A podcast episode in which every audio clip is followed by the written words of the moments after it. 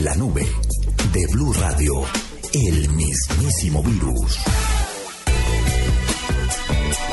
Bueno, doctora Juanita, su merced solicitó un mismísimo virus. Sí, miren, porque ¿se acuerdan que les había hablado de una prorrusa que estaba haciendo un hit por ser una bomba sexual? Sí, una, una prorrusa, una... Una ucraniana, ¿no? Una ucraniana que es, mili- que es Una, militar. una ucraniana. Pues ahora llegó eh, la contraparte, una separatista prorrusa, que se tomó unas selfies con los objetos de con unos objetos que se encontró y que le quitó algunos cadáveres del avión de Malasia que se cayó en, en la zona.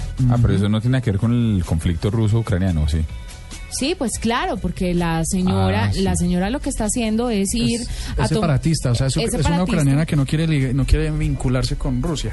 es separatista y lo que quiere hacer, no, es una rusa que odia a Ucrania. Sí, que se quiere es una ucraniana pero Es una ucraniana que que cree sí. que quiere ser prorrusa. pro separatista. Es una ucraniana separatista lo que quiere decir prorrusa. No, no entendí.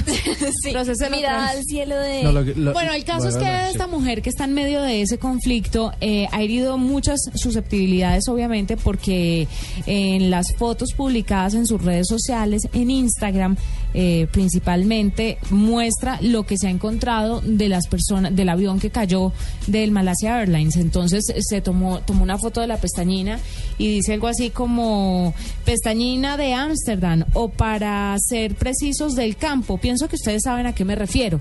Y pues obviamente habla del desastre que ocurrió ya hace unos días y la gente de lado y lado se ha pronunciado y ha dicho que esto es totalmente pues provocador y que no está bien este tipo de, de declaraciones que está dando a través de sus redes sociales. Y antes se había tomado una foto quitándole un anillo a uno de los cadáveres. Entonces, imagínense la polémica y todo lo que hay alrededor de esto. Mismísimo virus. Pero mal. Sí, mal, muy Qué mal. impresión.